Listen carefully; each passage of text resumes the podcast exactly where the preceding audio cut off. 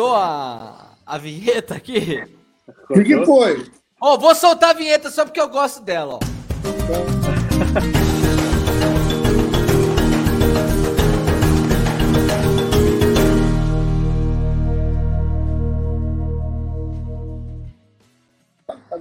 Agora sim, aí eu não sei, cortou Ah, a vinheta, pronto. vai saber. Olha, hoje aqui nós somos audiobar.com.br, sejam bem-vindos, bem-vindas, bem-vindes e tudo nós. Como, que, como é que você gosta de falar, ô Vicente?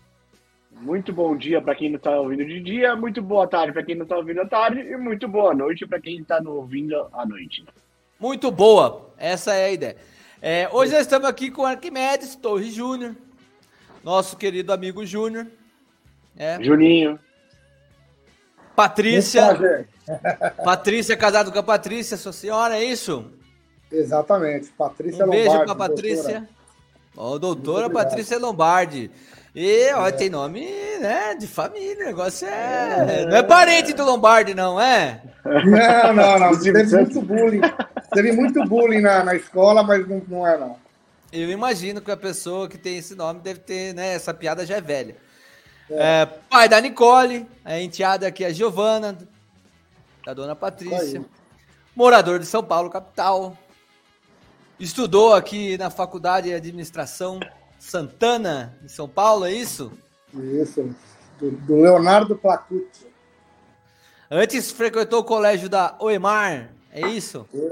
Colégio do Um bairro do abraço Piranga. pra galera lá da OEMAR que deve estar vendo o Juninho agora, falando assim: onde foi parar? Esse homem tá na TV.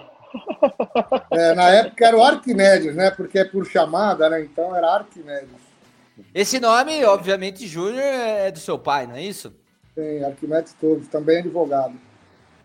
Advogado. é, eu acho que seu pai, é, seu pai, não tem aquelas histórias que Um brinde ao senhor né? Arquimedes. Um brinde. a ele. Um brinde ao senhor brinde. Arquimedes. É. Ó, nós estamos tomando um uísque. Ô, Vicente, acho que eu te interrompi, desculpa, mas eu queria fazer um brinde pro Arquimedes. Não, tá certinho. Tem- Eu ia fazer uma piada com, com o senhor Arquimedes, que eu ia falar que ele não gostava muito do, do Juninho, né? Já deu o nome de Arquimedes pro filho, mas tá tudo bem. né? É. Pô, Ele essa piada não passou se faz. bastão, né?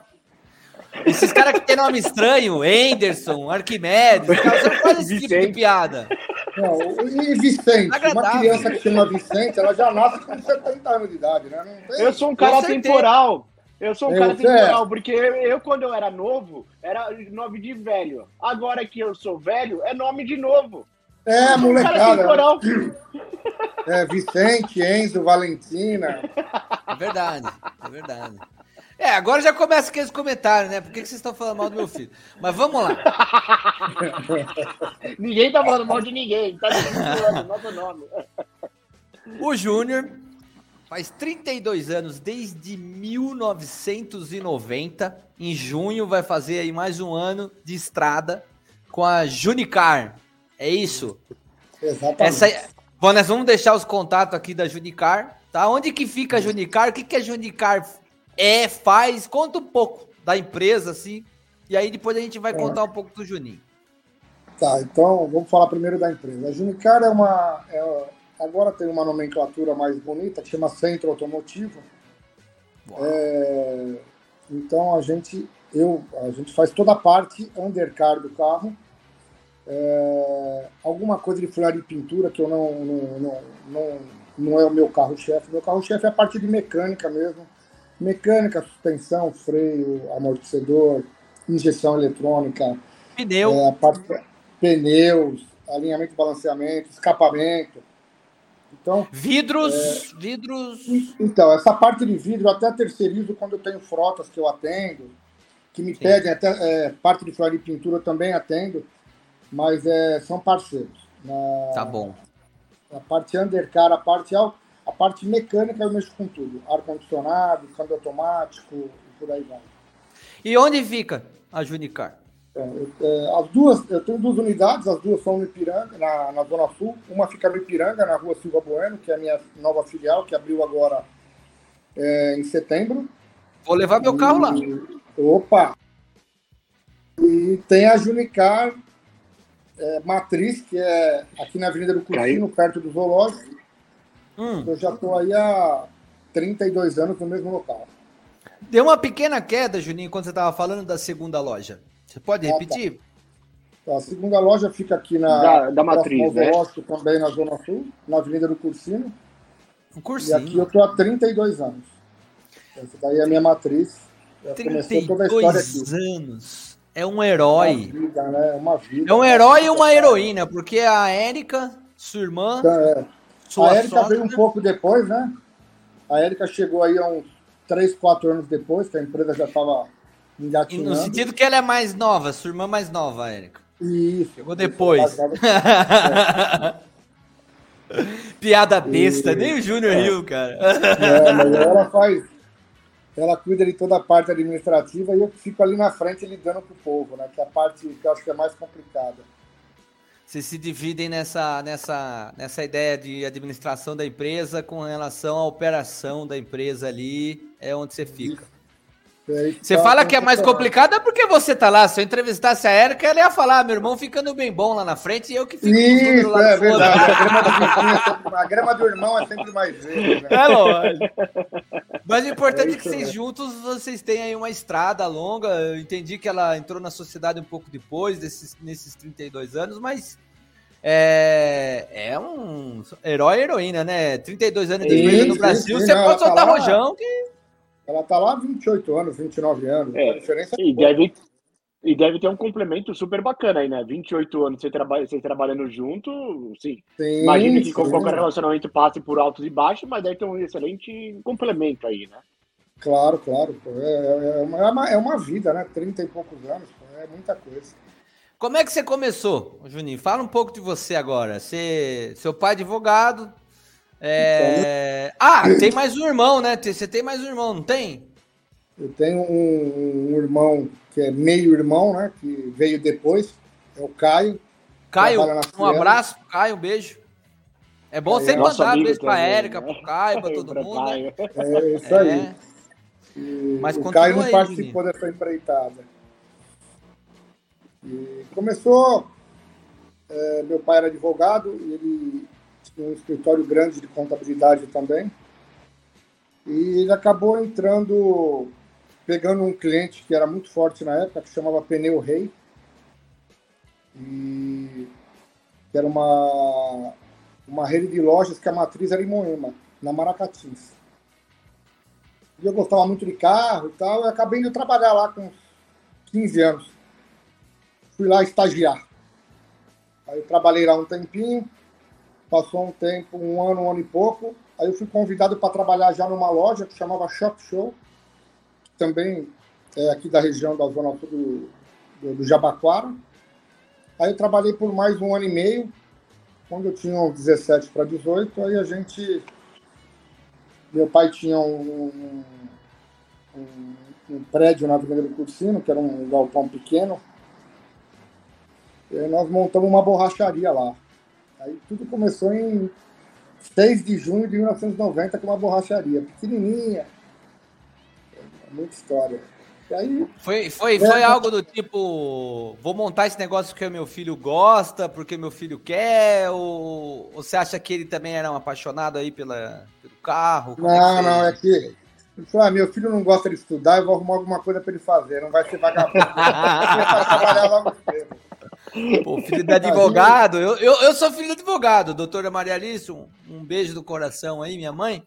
É, não dá para ficar sem estudar. Essa galera aí, ainda mais naquela geração onde a gente tá falando de uma época onde nem todos é, tinham o privilégio de poder fazer uma faculdade.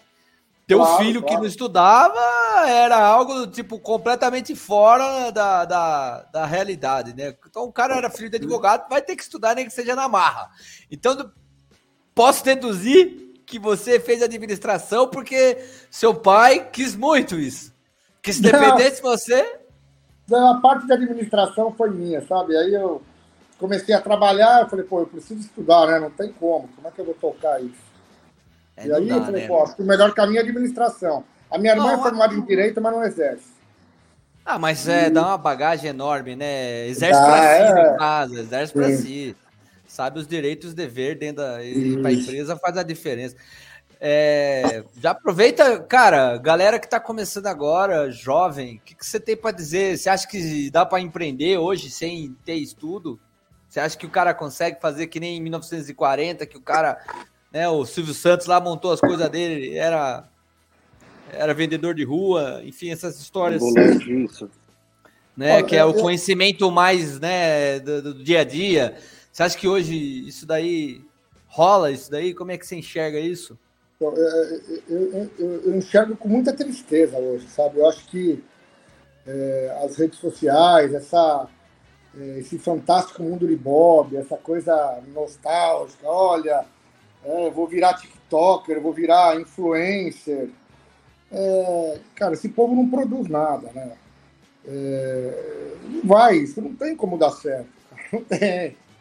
Porque é, alguém tem que pagar essa conta, né? tem que trabalhar. E hoje a gente tem uma dificuldade muito grande em encontrar mão de obra. E na nossa época, você estava falando, ah, pô, do seu pai, você tem que estudar e tal, né? Ah, o negócio, pô, tem que estudar. Hoje o, o, o cara torce para o filho virar um cantor de rap, de funk, um TikToker, sei lá. Essa conta não vai fechar. Até numa ocasião a gente vinha conversando já sobre investimentos com o Vicente e tal. E também tem um outro veio pessoal que fala da. Não, eu vou. Eu vou virar day trade, eu vou é, eu vou aplicar na bolsa. Tá bom, ah, vou dar um exemplo. Ah, vai, uma empresa, falar uma empresa qualquer aqui, a VEG. Ah, uma empresa de energia, que essa empresa é o futuro, pá, bacana, legal. Tá, mas tem que ter o, o, o funcionário lá que vai apertar o, o, parafuso daquele transformador da VEG que vai gerar energia. O e aí ninguém quer. Vai ficar todo mundo atrás de um, de um laptop aqui. Ah, não, a ação subiu, eu vou vender, a ação baixou, eu vou comprar, né? Então eu tenho um pouco de medo desse futuro. Acho que tá, deu uma, uma atropelada muito grande. Né? Da, minha, da minha época para cá, quando eu comecei a empresa, sei lá, depois de 10 anos a gente foi colocar computador na empresa. Hoje, uma criança de 3 anos tem um iPhone que faz chover, né? Então eu acho que é, essa questão aí do, do, do povo achar que o, vai ser tudo fácil, isso me assusta um pouco. E mas indo, indo nessa linha, o Ju, o é, que, que você enxerga aí como desafios aí para sua área, né? Que, que olhando, pensa olhando para uns 10 anos aí que nem você gosta de abordar, o que, que você enxerga como desafio para quem tem um centro automotivo, para quem trabalha com o setor automotivo, né?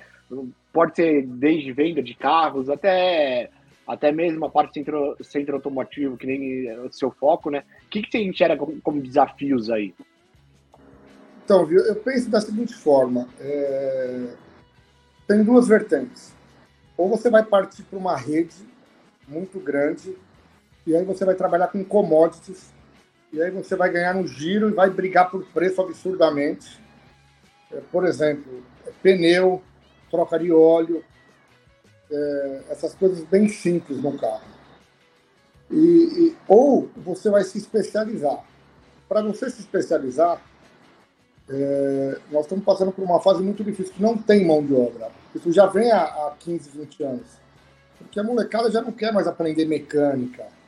É, e aí, alguns que, que têm uma facilidade, um entendimento maior com, com a parte eletrônica, com a parte de computação, estão é, dominando. Então, fazem remap de, de motor, remap de câmbio. É, hoje, eu tenho scanner na minha empresa que é só, só inglês. O funcionário meu tem que se virar lá com o Google e põe no Google Tradutor. Ô chefe, me ajuda aqui, é essa mensagem, me ajuda a procurar. Então, não dá assim para você sentar atrás de uma mesa e esperar acontecer. Você vai ter que ir lá pôr a mão na massa. É curioso isso. Você acha que. Uma pergunta aqui, sua opinião. Você acha que é mais fácil você ensinar computação para um mecânico de longa data, um cara que mais tradicional, que ele já está formado? Ou você acha que é mais fácil ensinar mecânica para um jovem aí que aspira a computação, que é isso que você está falando, que o cara já domina? O que, que você acha que é mais fácil? Eu ensinar a computação para o mecânico ou a mecânica para o cara da computação? É sensacional, cara. É, tô ouvindo você falar aí. aí Não, legal. É, o que, que aconteceu? É, lá, Nem sei se tem relação, viu, Juninho? Tem muito, total, total. Há 10 anos atrás, você pegava um cara que era mecânico velho lá, ele falava, meu, eu não vou mexer com computador, não, eu não vou mexer com injeção eletrônica, eu não vou, eu não vou. E assim, ou esse cara estava parando de trabalhar já se aposentando, ou ele, ou ele ficou para trás. Famoso dinossauro que a gente fala, né? Que é o dinossauro. cara que não quer, não quer andar para frente. Não, quer. não vai. Nada contra os dinossauros. Eu não sei se tem comunidade dos dinossauros, aí vou ficar puta da vida com o que eu falei. Eu tenho um funcionário meu que quando dá problema de, de um carro diferente, um, um problema novo pra gente, o cara vai para casa com a cabeça quente no outro dia ele fala, ó, oh, meu, fiquei até meia-noite assistindo o vídeo, procurando nos fóruns, papapá, o problema desse carro é assim, assado. E eu também fico, falo, ó, você viu tal vídeo? De noite a gente troca vídeo, ó, dá uma olhada nisso, será que não pode ser e tal? Ó, para tal ferramenta, tem que comprar ferramental. Só em ferramenta você não faz mais nada. É, o pessoal fala assim: ah, meu carro quebrou, o é, que, que eu faço? Tem seguro? Põe no guincho e me manda. Não adianta nem abrir o capô. E se o meu carro parar na estrada, eu ligo pro seguro. Eu não, não, nem vou perder tempo de abrir o capô. Não não, tem carro que é tudo lacrado, né? Tem carro que é tudo lacrado ainda. Não tem. Não tem, não tem o que fazer. Não tem. E a, e a quantidade eletrônica dos carros hoje impede que você faça essa análise mecânica que existia antigamente, né? Do cara abrir lá o carro. Não, não tem. Não, hoje não é tem tudo scanner, né? E, assim, é, é, é, nós estamos falando de, de, grandes cidades, né? São Paulo, as capitais. Assim. Você vai para uma cidade do interior, como é que faz? Um, um amigo nosso foi apoiar o Rally dos Sertões com uma Maroc, estourou uma roda lá, eu tive que mandar a roda daqui para lá. Ele não conseguiu achar uma roda, estava nos lençóis maranhenses. Pô. Largou a caminhonete lá para pôr a roda, seguiu com outro carro para na volta pegar a caminhonete. Não era carro de corrida, era carro só de apoio. Ele estava passeando. Pegou um buraco, você não acha. Tem, o Brasil é muito grande, né? É difícil Tem você. Tem muita oportunidade aí, né? De mercado. É. Antigamente a gente ganhava dinheiro com estoque. Né? O estoque, é, querendo ou não, era dinheiro e tal, você aumentava o preço, você ganhava ali e tal. Hoje não dá para ter estoque. Não dá, é. A infinidade de carros que tem é uma coisa absurda, absurda. Então, Ó, tem uma. Ah, desculpa, pode falar, Ju. Não, vamos lá. Tem uma, uma pergunta aqui, mas antes eu já vou fazer aqui, ó. Dica do whisky que nós estamos tomando aqui. Cervejinha audiobar.com.br. Entra lá, Oi. tem dica das bebidas que nós estamos tomando aqui. Estou tomando uma Spatenzinha com um Singleton, que segundo o Júnior é um, é um single malt de whisky, é isso? Isso, um single malt, whisky bom, whisky bom eu gosto. Só maior de 18 anos pode beber e comprar. Se beber, não dirige. E beba com moderação. Vicente, o que, que você está bebendo aí hoje? Uma IPA? Hoje eu estou bebendo uma Lagunita IPA é, Você é patrocinado cerveja... pela Lagunita, né? Cara, tem promoção no site, é isso só que eu, eu falo. uma tatuagem no braço, para não falar outra coisa, porque ele tá sempre com uma lagunita na mão, uma coisa de louco. Isso. É, viciado é amor, mesmo. É. é amor, é. Audiobar.com.br. Mas é, Mas é que tá em promoção no Audiobar, então eu acabo comprando lá. Ah, entendi. Patrocínio. Boa, boa, boa, boa. Não, a, quem vai patrocinar a gente é Junicar. Nós vamos encher de gente lá, mas ó, vamos lá. Claro, vamos lá. Sou mecânico. O que preciso fazer para ter a minha oficina? MGC Oliveira. MGC Oliveira. MJ, MJ, MJ Oliveira. Obrigado, MJ. Legal. O cara é mecânico, acho. Não deu para entender se ele é novo, está começando agora. É, então, é, ele ia começar, ficou muito amplo, né? Bom, é. ele já é mecânico, né? Legal isso. Ou ele, ele se considera um? Sim. É, pelo visto, pelo visto ele deve ser funcionário como mecânico e ele tá, tem uma propensão de. Galgando uma posição à frente. Olha, essa parte administrativa é bem complicada. É, Para quem está lá com a mão na massa, você ainda tem é, o tempo para cuidar dessa parte administrativa. É, exército de homem só, né? Aquela coisa. Não dá para você é, fazer as duas mas, coisas. Mas ele está num, num, começo sensacional. Ele é mecânico, que é uma mão de obra difícil, a gente já, já falou sobre isso. E ele tem essa, é, é, esse ímpeto, essa vontade de crescer. Tem que estudar, investir em equipamento e acreditar nele. De repente, uma parceria, uma sociedade. Ajudaria, né? Ajuda, ajuda. Se ele for um bom mecânico, isso é tranquilo. Para quem ainda não é mecânico, tá ouvindo a gente aí, a gente está transmitindo no Spotify, tá transmitindo no Google Podcast, na Apple, em tudo quanto é lugar, no YouTube, no LinkedIn e tal. O cara que tá começando, tá, tá aí, né, fase de colégio, que nem você estudou ali, é, onde que ele pode buscar curso profissionalizante, algo que seja específico aí para ele poder trabalhar dentro de um centro automotivo, já que hoje tem computador, tudo não é só a parte de mecânica. Tem alguma dica? Você sabe onde, que, onde a pessoa pode procurar um alguma Olha, estudo, o, né? O, então, hoje tem muito, muito curso que você vai pegar na própria internet. Por exemplo, eu quero, eu quero mexer com câmbio automático. Eu vou me especializar nisso. Então você consegue. Tá? Ah, uma coisa mais ampla sem ser uma engenharia mecânica, que a gente já está dando um, um, passo maior, né? Um curso profissionalizante, um Senai da vida. É, a chance de um, de um jovem hoje que goste de mecânica entrar no Senai e não arrumar um emprego assim de cara é zero. É zero, pode anotar, é zero. Que a demanda é, é muito grande. Muito grande, muito grande. É, eu tenho eu, eu, eu sou um cara meio revolucionário, meio à frente do tempo. Eu gosto de, contestar e tal. E há muito tempo, assim, a, a, eu, eu a, frequento palestras há muito tempo, né? Porque 30 anos com treinamentos e tal.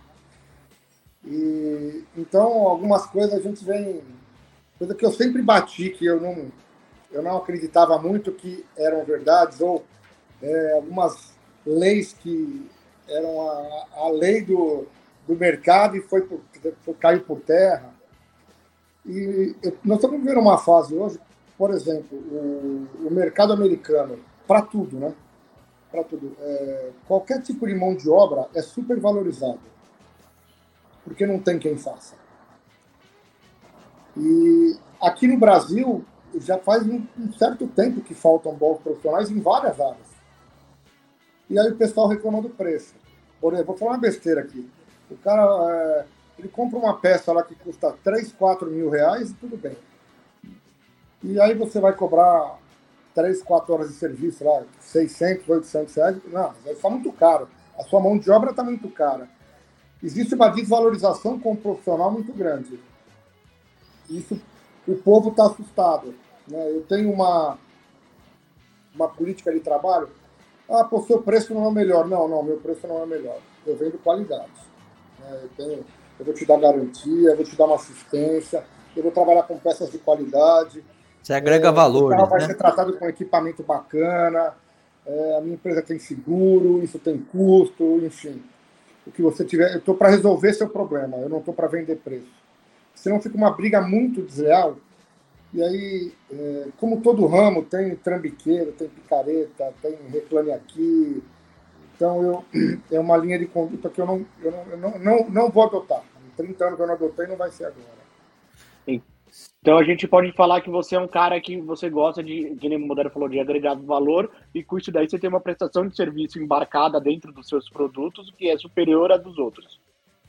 Sim, eu, eu, eu, eu prezo pela excelência. Né? Ah, pô, você não comete erro. Não existe, ninguém é perfeito. Mas a gente está sempre tentando melhorar. Então eu tenho alguns cases lá de trás, por exemplo, toda loja minha, eu tinha uma mulher no atendimento, para atender uma mulher quando chegava. Porque tinha essa questão, ah, não, porque você vai, a mulher vai numa oficina mecânica, os mecânicos vão ficar mexendo, vão ficar olhando para a perna da moça e tal. Então eu tinha uma mulher para atender mulher. Hoje não tem mais assim, não tenho nada contra a mulher, se aparecer uma mulher, inclusive uma loja minha tem. Mas assim, não é o, o, principal. Porque hoje a mulher vai na minha empresa, ela já se sente à vontade. Né? Não tem. O funcionário não vai é, ficar olhando para onde não deve, o funcionário vai tratar com respeito. Ela já não. Eu tenho muito cliente mulher. Essa questão, Ah, a mulher vai lá, vai ser enganada. Ah, a mulher é tonta. Não, acabou, né, cara? Acabou. acabou. Hoje, a, as montadoras de carro, eu vou te dar um exemplo assim, é uma coisa impressionante. É, como eu, eu, sou apaixonado por carro vocês são mais jovens que eu, vocês, vocês, vão, ter que pesquisar isso. São seus olhos. Quando não tinha internet, claro, né, que era uma coisa muito mais forte, o salão do automóvel, as moças estavam lá com roupas super ousadas, é, para chamar atenção, porque o público era 99% homem. Então, de, de 15 anos para cá, você vai no stand da Mercedes hoje no salão do automóvel, é, as, as, modelos já não são menininhas, são mulheres de 30 para mais, tudo de tailleur. Então, é outro conceito. É aquela mulher hoje que está empoderada que ela quer comprar uma Mercedes. Não é mais o marido que vai dar. Né? Então, essa mulher discute comigo hoje. Ó, oh, eu vi na internet tal coisa. Oh, por que, que você está me cobrando isso? Ó, oh, então, é, mudou. Isso é, é, é, muito claro, é muito claro. O público hoje é diferente. É bem diferente. O cara não. A montadora não constrói mais o carro pensando no, no homem, né? Ele constrói não. pensando em toda a diversidade que existe de, de, desse público todo aí. Tem carro para todo mundo, para todo jeito. Exatamente. Ô, Júnior, e... eu queria voltar um pouco aí, por exemplo, a gente, você estava falando da questão de mão de obra, né? E aí eu queria Sim. voltar um pouco nessa, nesses 32 anos aí, quase 33, né? Chegando aí em 30, quase 33 anos. É, eu imagino que se, se você está reclamando aí, reclamando no bom sentido de, de falta de mão de obra, eu imagino que você tem um turnover ali alto, né? Ou deveria ter um turnover alto.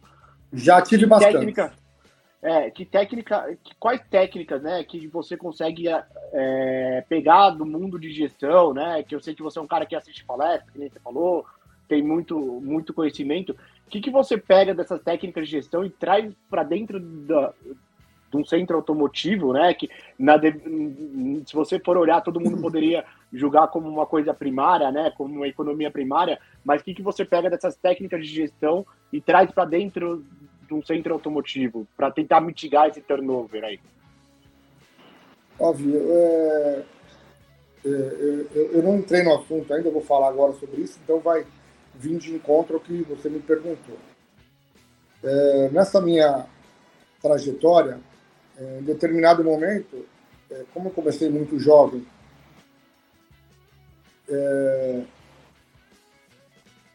em tudo do meu conhecimento. Era o que eu achava que era certo, não tinha essa facilidade hoje de cursos, de internet e tal. E num determinado momento me foi ofertado para fazer, para montar um grupo, é, como se fosse uma cooperativa moderna. É, foi chamado de Grupo G6, porque a princípio eram seis donos de lojas, que tinham um total de 10, 11 lojas. Tinha gente que tinha duas, eu tinha três na época. E a gente começou a trocar muita informação. E aí eu fiquei menos triste, né? Falei, pô, esses caras têm os mesmos problemas que eu, né? Então eu não tô tão ruim assim. E aí a gente vai, pô, o que, você fez que deu certo? Então, como você criou essa irmandade que permanece até hoje? Permanece até hoje. A gente tem uma reunião mensal, era, era quinzenal, agora é mensal. Os caras não se aguentam mais, aí uma vez por mês tá bom. Não, é, é que a gente se reuniu, na verdade, é, o nosso foco era entrar no commodities. A gente queria importar pneu e é, é, otimizar as compras, né? Tudo bem, a gente tem uniforme junto, a gente tem compra de pneu, tem outros produtos que a gente tem em compras, algumas empresas parceiras que a gente até consegue um rebate do valor comprado para reverter para treinamento e assim por diante. Mas o, o, o, que aconteceu, na verdade, é que criou-se uma irmandade, aí todo mundo pô, eu tô precisando de tal peça, cara, eu não consigo achar uma peça. Meu, liga para esse cara que tem. Ó, faz assim. Cara, eu tô com um problema num carro aqui que é um inferno. Como também problema, é, ó, cara, recebi uma intimação aqui, uma reclamação trabalhista. Pô, minha esposa é advogada, liga para ela e já resolve lá e tal. Então a gente acabou é, é, se unindo, isso foi muito bacana. deu um up, sabe? Todo mundo se apoiando, entendendo que as dificuldades são para todo mundo. Daí você pega um caso de sucesso aqui, uma, um fracasso ali que o cara fala, pô, fiz um negócio que não deu certo, e você vai aprendendo a não errar, né? Aprende com o erro do outro. Então isso foi bem legal. Então, é, é, essa parte do conhecimento, se você não trouxer para dentro da sua empresa, você está morto. Porque é, eu acho que vai é. manter a gente, é isso daqui, o relacionamento, cara. Se você Sim. não tiver relacionamento, você está perdido. É uma competição sadia, onde todo mundo que, que tá ali no mesmo ramo, ao invés de ficar se atacando, se une, né, de uma Isso. maneira legal, nada, nada de, de, de, de nada ilegal, na, é, se une para fazer com que esse mercado funcione da melhor maneira e se apoia, né? É uma competitividade Isso. sadia, é uma competição sadia, ninguém deixa. Tem até um ponto que você comentou que quando surgiu o centro automotivo parecia um grande vilão aí de mecânicos e autopeças. Sim, e depois, sim. Depois o, o, mercado percebeu que tem espaço para todo mundo. Acho que vai um pouco de encontro com isso que você está comentando também. Nossa, o, o, centro automotivo, quando surgiu, era o inimigo número um, cara. Inimigo, Quanto tempo isso? Mais ou menos? Isso, há uns 35 anos atrás, o centro automotivo apareceu com força é, tinha uma, uh, um canal de venda muito forte, que era o Jornal do Carro. O Jornal do Carro era. Toda quarta-feira saiu o anúncio, né? E era uma disputa desleal, assim, uma coisa cobra engolindo cobra. E muita, muitas dessas empresas não estão mais no mercado hoje porque elas agiam é, na má fé. Então, era a briga que tinha com as autopeças, os, os, as oficinas mecânicas, porque na verdade era é, de uma forma bem sucinta, o dono do carro ele ia no mecânico, o mecânico é, examinava o carro, passava a relação de peças, esse cara tinha, esse, esse cliente tinha que ir na autopeça, comprar as peças, levar para montar, e aí entrou o centro automotivo. Ele deixava o carro, a gente tinha as peças, a gente tinha mão de obra e a gente tinha um pagamento facilitado, que não era uma coisa comum na época. Hoje, qualquer lugar que a gente, né, a maioria das coisas que você vai comprar, você parcela e tal. Antigamente não, era tudo à vista, chequinho. Então, e vários, é, o cara dava o cheque lá na loja da peça, dava um cheque pro mecânico, quer dizer, tava espalhado. Exatamente. Por exemplo, eu tenho hoje é, se você for na minha loja hoje e falar, olha, dá um exemplo bem, precisa trocar tal peça. Eu falo para você, ó, custa X. E minha mão de obra tanto. Ah, tá mais barato ali na autopeça, posso trazer a peça? Pode. Não tem problema nenhum. A minha mão de obra é a mesma, né? não, não vou alterar, claro. Qual que é o diferencial? Se der um problema nessa peça, eu vou ter que desmontar de novo para você levar na autopeça para obter uma garantia. Se for uma peça minha, eu vou me virar. Eu me viro com o fornecedor. A gente tem essa parceria com o fabricante. Então, eu... É relação de benefício, né? O cara. Benefício. Exatamente. É, você agregou, você agregou a prestação de serviços ali dentro do, do seu cliente, né? Você atende o seu cliente de cabo a rabo ali, né? É, de uma maneira no processo completo ali, né? Então, hoje, como oficina mecânica, o carro não é tão rápido, né? Então o carro fica na empresa. É, todo carro que a gente entrega, o carro entrega, o carro é entregue lavado para o cliente. Então, a gente tem esse cuidado de, de dar essa atenção para o cliente. Que legal. E, e é isso que está mandando hoje. É, eu imagino, queria... eu imagino que nessa, nessa, nesses 32 anos aí, você deva ter alguma história aí engraçada para contar dessas ah, não, dessa muita. longa não. trajetória, né? Ô, Pô, ô Vicente, histórias engraçadas. Ô, ô, Vicente, quando eu era criança, a primeira mulher pelada que eu vi foi uma foto de calendário dentro da oficina do, do cara lá perto de casa, velho. As tá vendo? Era... Olha aí, ó, tá vendo? A oficina era suja pra cacete, né? Aquela graxa pra todo lado e tinha um cartaz de uma mulher nua lá com os números do, do mês. E... E você vê, mudou tudo. Hoje em dia, um centro automotivo parece um consultório do médico, né? O negócio é piso branco, bonito, Isso. todo Minha limpo. Oficina, né? é, as nossas oficinas hoje tem piso branco, tem sala de espera com ar-condicionado, banheiro masculino e feminino, televisão com, com é, TV por assinatura, Wi-Fi e não tiver, né? Fa famoso cafezinho, famoso cafezinho. Café, água gelada, tá tudo lá. Tá? Mas eu ter. entendo que, que desde a época que eu tô falando, que para chegar nesse nível de excelência, de qualidade e, e, até uma questão moral aí, né, cívica, o negócio virou uma coisa decente. É, claro. Tem história para para dar com pau. Não é possível que você não tenha uma. Não, tem história boa, história triste, tem história que vocês quiserem ouvir, eu conto, pô. Ué, conta aquela é que você quiser, ué. Se quiser chorar, você conta. Se quiser sorrir. Portanto, que nós estamos aqui. audiobar.com.br. Ô, oh, queria convidar o pessoal que quiser fazer a doação lá no audiobar.com.br, pode fazer. Tem ali todos o, né, os canais ali para fazer doação aqui para ajudar o podcast a gente a crescer. Além de, de né, qualquer compra ali dentro também vai ajudar a gente. Pode mandar pauta, não é isso, Vicente? É sempre bom, né? Sugestão de pauta, já que a gente é um podcast que traz pessoas anônimas para contar suas histórias de sucesso. Então acho que é uma sugestão boa aí. Contato arroba audiobar.com.br. Vou deixar os contatos da Junicar aqui. Sei que tem mais uma empresa além do Junicar, a gente já fala dela.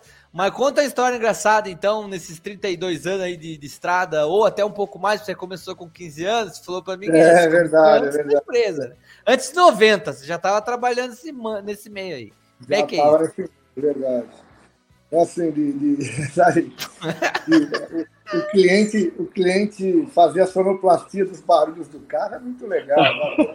É, quando eu saio de casa, o carro faz tec, tec, tec. Tenho que ficar ouvindo aquilo. Tem uma história de um cliente nosso, uma história legal. E era um cliente, era não, é até hoje, um cliente bom. E aí ele reclamou que toda vez que ele ia sair da garagem, o carro fazia um barulho. Mas era só na hora que ele saía da garagem, na hora que ele tava, ligava o carro e saía, fazia um barulho.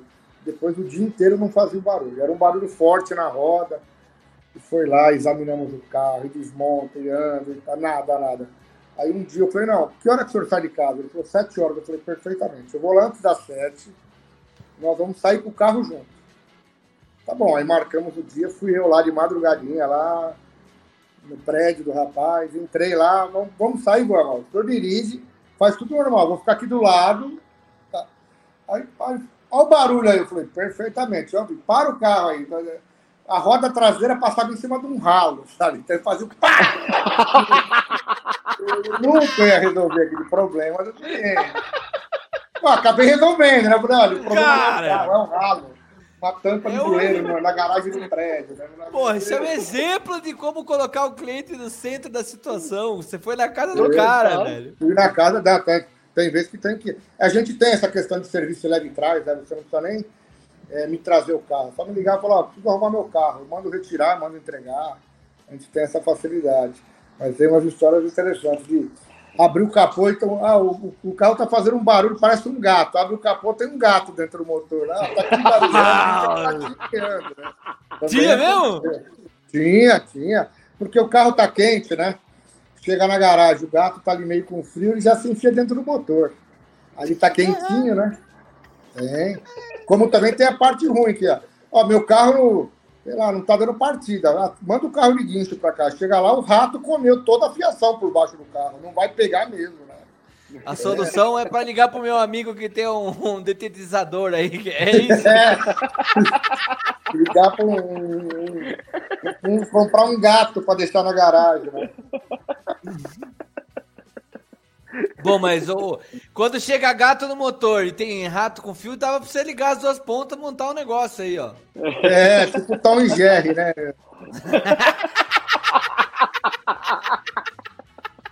é, mas é. A gente dá risada, mas passa uns perrengues, né, cara? Acho que em tudo, né? Não tem jeito. E, e, e Júnior, já que você tá contando história engraçada, você gosta de viajar, né? Quando você tá com seu tempo livre, é uma viagem aí por ano e tal. Você procura ir pro exterior. Gosto. É, acho que deve ser fru... acho que deve ser meio frustrante quando você vai para alguns países, os caras já estão com, com você gosta de automobilismo, gosta de carro, mexe com isso tudo. Claro. O troço já tá lá na frente, né? Já em 2015, 2016 na Europa já tava com carro híbrido, carro elétrico, só agora que tá começando a, a pegar forte aqui. Então tem as questões, sempre teve, né? Eu e aí, uma... como é que como é que é? Tem alguma história engraçada que você viajou aí? Para onde foi? O que, aconteceu? Não, cara, eu tenho, eu, eu tenho uma, um costume, eu não sei se é por parte do, de ser um empreendedor, de gostar demais disso. É, qualquer lugar que eu vou, tudo, eu tô, estou imaginando aquilo. Por exemplo, ah, vamos fazer um cruzeiro. Aí, aí já vou lá, já olho lá. São 3 mil passageiros. Tem 1.200 tripulantes. Falei, caramba, é quase dois para mim. E aí tudo funciona. O restaurante funciona, o bar da piscina funciona, o show à noite. Falei, como é que o cara administra isso? Aí eu já fico pensando, né? Como é que é o negócio e tal. Tem um grande amigo meu que tem uma distribuidora grande, o, o, o Vicente conhece o Anselmo. Um abraço, Anselmo. Fala, o Anselmo da Banda Distribuidora. Esse cara é gente boa demais. Abraço, ele, Anselmo a gente bate um papo e tal. E fala, é, porque eu, um dia eu vou morar na praia. Eu falei, meu, não adianta, cara. Você vai morar na praia, você vai comprar uma barraquinha de coco. Aí você vai ter o coco mais gelado na praia. Aí você vai começar a vender coco com os concorrentes. Aí você vai querer comprar uma fazenda de coco. E daqui a pouco você está exportando água de coco. Ele falou, pior que é verdade, a gente não consegue parar, né? Então, de uma forma geral, quando eu vou viajar, eu fico louco com tudo, porque é, tem muita coisa na frente, né? Porque essa parte, por exemplo, a parte de oficina, é, como minhas viagens são relativamente curtas, eu não tenho tempo para ir ver como é que funciona, né? Quando eu fui para a China, que aí eu fui a trabalho, eu fiquei 23 dias aí, eu fui visitar a fábrica de pneu, eu fui visitar algumas umas lojas grandes para entender a parte de equipamento. Eu fui na Canton Fair, que é uma feira muito forte que tem lá tem a parte automotiva para ver equipamento. Aí uma coisa mais voltada para o trabalho. Sim. Mas. É, Teve algum perrengue acho... do tipo, ó, se fosse no Brasil, na Judicar, isso não acontecia. E aqui eu tô aqui nessa desgraça, ficou parado no meio da estrada. Tem, cara, ó. Eu aluguei o carro uma vez em Miami e quando eu saí com o carro já acendeu a luzinha do pneu que é, o pneu estava com a calibragem baixa. Eu já vi essa história, já vi essa história numa viagem aí também. Pô, né? meu, eu vou ter que voltar. Eu falei, ah, não vou voltar, não. Aí, só que lá, para você calibrar o pneu no Toda essa luzinha, eu vou embora, eu tô, tô de férias, eu vou nessa é, não, sim, mas aí de vez em quando você tem que dar uma calibrada, né? Aí você vai calibrar lá, você tem que pôr a moedinha de um dólar para liberar o, o, o calibrador, né? E você calibra, fiquei... se der errado, você põe mais moeda. Não tem conversa. Isso. Que ninguém vai devolver a moeda, pô, um dólar. Não vai. Eu já punha mais Libra lá, enchi, vambora. Depois eu descobri que era só ter parado em qualquer loja de pneu lá nos Estados Unidos, que eles consertam de graça. Qualquer loja, não tem custo. Eu fiquei pagando um dólar e parando uma vez por dia para calibrar o pneu 15 dias. Já tem 15 dólares. Era só ter parado, né? Acontece, é marinheiro de primeira viagem. É bom saber, eu não fazia ideia. Agora Ah, você fazia assim, moderno. Você não lembra de uma viagem que a gente fez pra Miguelópolis lá? Você ficou enchendo o saco lá, que o pneu tava pintando lá. Aí o Júnior falou assim pra você: Ei, pode seguir aí que eu sei que eu tô fazendo, não vai dar nada. Ah, é. o, cara, o cara manja tudo de carro, mas agora que eu sei dessa história, eu nunca mais acredito nele. O cara sai da. não! não ó, eu não queria perder tempo e voltar pra, pra locadora, que era dentro do aeroporto. Falei, pô, vou tomar uma canseira, né? Ah, se estiver murchando um pouquinho, de vez em quando eu encho. Tá? Todo dia eu tinha que gastar um dólar e calibrar.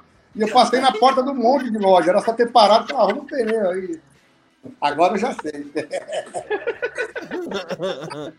Cagada, acontece, acontece. E mas nessas Nesse... vidas de viagem aí, nessas vidas de viagem aí, você que gosta muito de automobilismo, você teve alguma viagem que você fez para ver coisa de automobilismo? Sei lá, viajou para ver Fórmula 1? Boa. Não sei. Ou foi ver uma NASCAR da vida, você acabou de falar que você foi em Miami, foi ver uma NASCAR. Eu não assisto Fórmula 1 desde que o Senna morreu, eu confesso. Morreu meu herói, não assisti mais. Os amigos gostam, eu não consegui mais. É questão emocional. Perdi não, meu herói. Eu, Naquela cor. É, uma, uma das minhas lojas, eu, é, eu era bandeira credenciado Michelin. Então tinham alguns cursos. Como é que é isso, bandeira, bandeira Michelin? Como é que é? Não é igual restaurante, não, que eles têm uma. Não, não, não, não. É pneu Michelin. Eu, eu era autorizado a vender pneu Michelin. E, então, quando tem lançamento de produto, é sempre alguma pista que eles querem demonstrar a qualidade do pneu. É, isso é muito legal, como, como experiência show de bola, porque o pneu é, não vendia muito, não, mas para evento eu ia direto. É. é um pneu premium, um pneu top mesmo. Não, é top, é top. Aí, então, ó, tá esse pneu é bom na chuva. Então, a gente ia para uma pista, com, é, eles molhavam a pista para fazer demonstrativo, com piloto de teste, piloto de rally da França. Eu fui uma vez para a Argentina, fiquei numa cidade a 100 km de Buenos Aires no final de semana, que era o lançamento de uns pneus de alta performance, então era muito legal andar com os caras que pilotavam de, de rally, sabe? O cara de, da, do WRC dando aula pra gente lá, pondo, colocando a gente no carro com cinto de segurança e pau. É bonito, é interessante ver aqueles caras andarem, é muito, muito, muito legal. Mas eu nunca fui assistir uma corrida fora. Quando eu fui para os Estados Unidos, eu fui para em Orlando, a gente marcou de dar uma volta de NASCAR no oval da própria Disney. Só que a hora que a gente estava chegando lá começou a garoar, e era o último dia, no dia seguinte a gente ia embora. Aí eles fecham a pista, porque não, não tem jeito, né? Tem então jeito. eu acabei não andando. Então eu nunca andei num carro fora do país. Eu queria uma Fórmula 1 ou uma Copa do Mundo também, acho que deve ser bem legal. Cara, você mexe com isso desde 15 anos, porque você comentou. Deve ter todo. Deve ter até uma paixão desde os carrinhos quando eu brincava antes tal. Sim, opa, tal. Você, você já teve sonho de ser piloto? Essa coisa já. Né, penso que. O trabalho sempre foi o seu né, seu forte aqui. Você até fala de trabalhar com paixão, a gente já entra nesse assunto. Mas quero saber se você tinha esse, sonho, essa ideia de, cara, pai, quero ser piloto de Fórmula 1, alguma coisa. Já teve Não? Eu, eu, eu, acho que assim, é... pelo custo, é uma coisa meio. Não, você sabe disso hoje, mas. Porra. É, não, mas assim, eu, eu, acho que assim, tinha aquele sonho, como a gente também tinha de, de ser jogador de futebol, de ser astronauta, sabe aquela coisa. Tudo bem, já é, eu, eu, fiz curso de pilotagem Interlagos, eu andei de kart bastante tempo, mas assim, para brincar, não para falar, ah, eu vou competir, eu vou viver do automobilismo. Não, eu gosto pra caramba, mais de carro do que de moto. Moto, eu ando de moto, mas eu não sou nenhum é, metido Alexandre Barros, nada disso, o Valentino Rossi. Anda pouco, de carro Valentino. a gente é mais. Carro eu tenho participei de alguns campeonatinhos, de kart, tudo, mas para brincar, nada de, de, de, sonhar em ser um profissional, não. É um, passarinho, da... um passarinho verde me contou que você anda bem de kart, hein? Que é difícil. Ah, mas é só para brincar, Vi. É, ó, pra você ter uma ideia, a, a, o kart hoje no país é a segunda categoria mais. Não, agora não, agora tem mais. Mas a, o kart só perdia para estocar para você andar na ponta. O é Campeonato é Brasileiro de Kart era uma fortuna. É que agora tem Porsche Cup, uma Porsche Cup hoje custa 3 milhões e meio por ano para você correr. Caramba. Uma é um brinquedinho caro.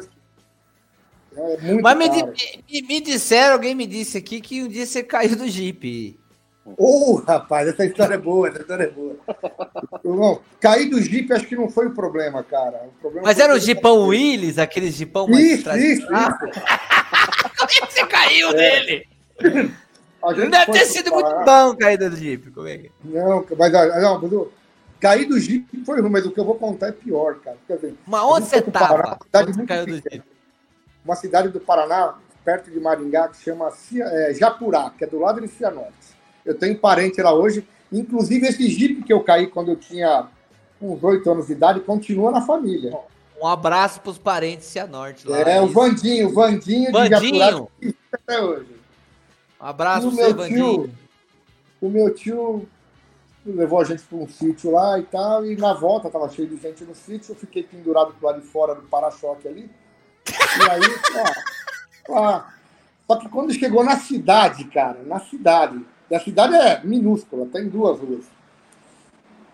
É, cara, eu desequilibrei e meu pé soltou e eu fiquei segurando pela mão ali na tampa traseira do Jeep. Só que até meu tio parar, eu não consegui me segurar, não tinha força. E eu caí de barriga, cara, no asfalto quente, só de shorts. Imagina que aquilo uma, arrancou o couro. Ó, daqui para baixo com uma coisa só. Ficou marcado? Jeep... Ficou marcado não? Hoje Nossa. tá de boa. Eu subi no Jeep envergonhado e meu pai bravo ainda queria passar mertiolate em mim. Ai, no pai. peito inteiro, né? Tipo, oh, pra quem não. Mertiolate... A, a, a, parte da frente da coxa, o joelho, ralou tudo, cara. Mertiolate hoje não arde, mas naquela época parecia fogo. Mas era muito. Era, era, era muito castigo. Eu já tinha caído no Jeep na frente de todo mundo na cidade. Não dava. Pô. Que loucura, cara. Mas ficou marcado? Não, não, não, não ficou, não, não. Foi bem superficial. Tava devagarzinho. Aquela raladinha, é, básica. Histórias da tá fazendo merda, é isso? É, só tem uma. e aquele estômago que a gente tomava de bicicleta.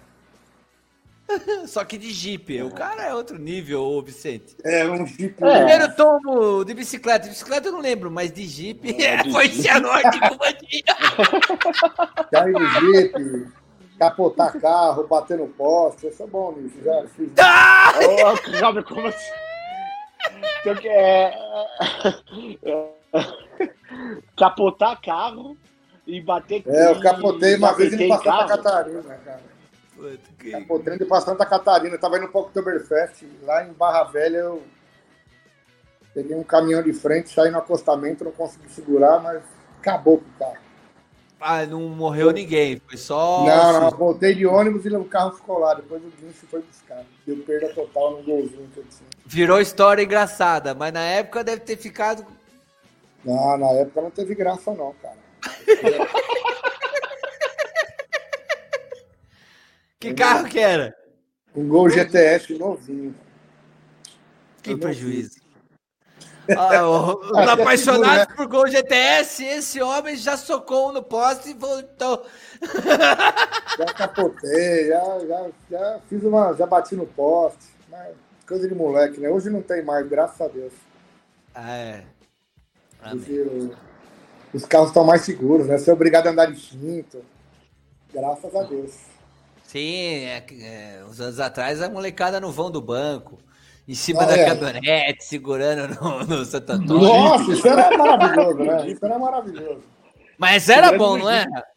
Ó, oh, vocês sabem que tem um amigo lá em Socorro que ele gosta de andar daquelas bicicletas com motorizada, agora elétrica e tal, sem capacete, para ninguém incomodar ele, porque ele gosta do vento na cara. Hoje não pode mais andar de moto. Então ele pega a bicicleta e fica você acredita? Como é que pode? Ele já é, já tem um, já é um senhor, né? Cara, na minha época, eu dava de moto só para sentir o vento na cara. Aí, para não é. ficar contra a lei, eu vou andar de bicicleta. Não, é assim, para quem gosta de vento na cara, a sensação da moto é a liberdade perfeita. Eu não sei se hoje em dia, para andar de bicicleta, você é obrigado a andar de, de, capacete ou opcional. Eu não sei, de fato, eu não sei. Eu acho que é opcional, eu acho que é opcional. Aqui naquela época não tinha tanto carro que nem tem hoje, né, Mudar? Sim. Hoje, como é que você vai sair na rua de, de bicicleta? Sim. Vai ser atropelado.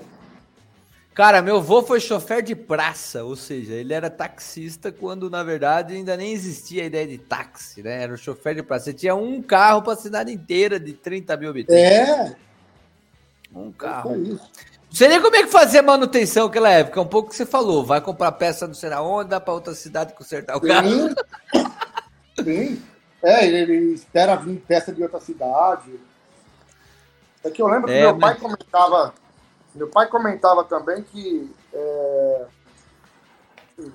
por exemplo, a condição financeira também era outra e tal, né? Era mais tudo mais difícil.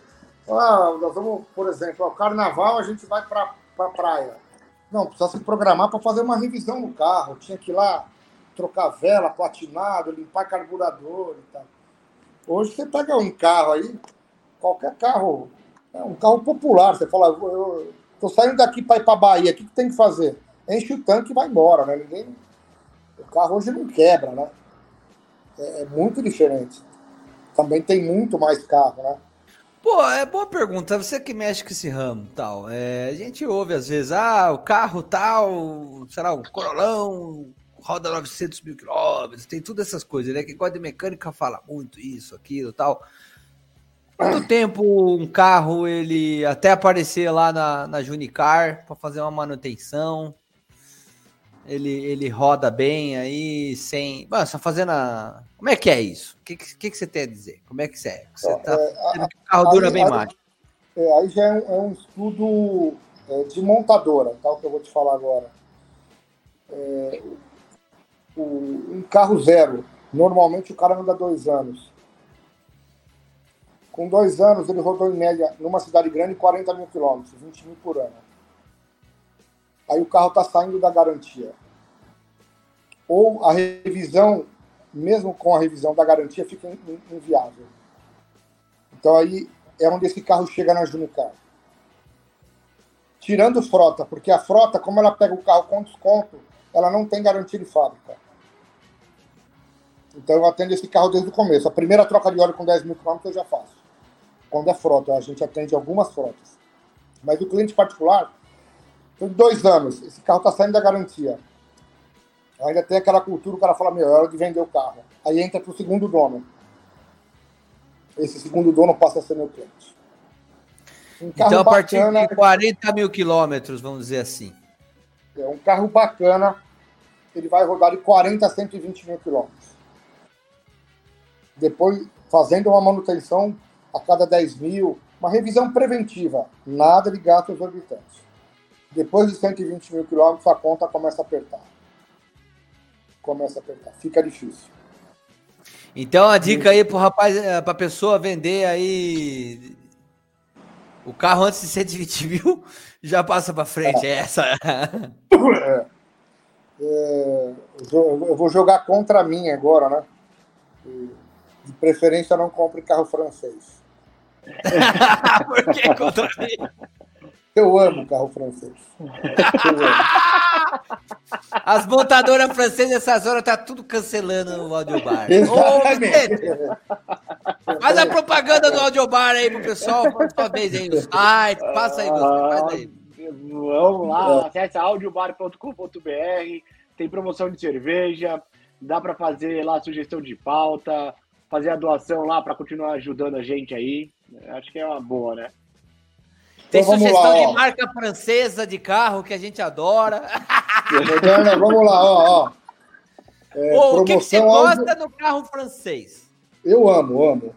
O quê? Ah, porque quebra muito.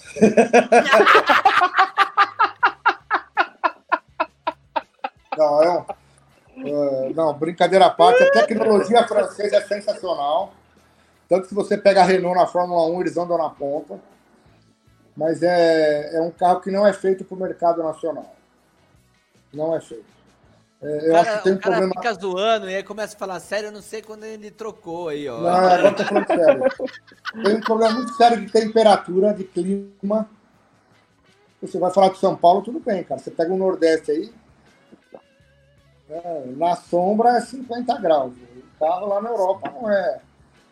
As estradas, o combustível é um é um problemaço, problemaço. O combustível acaba com tudo.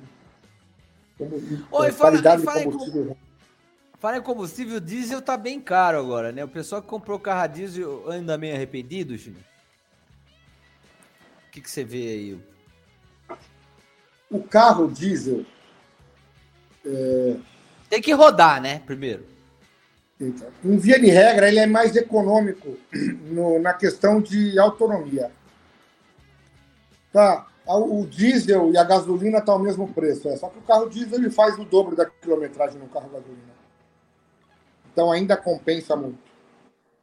Agora, a parte do caminhoneiro, que não é meu foco, eu não mexo com pesado, mas aí judia. Porque caminhão gasta muito combustível. E o preço lá em cima não tem jeito.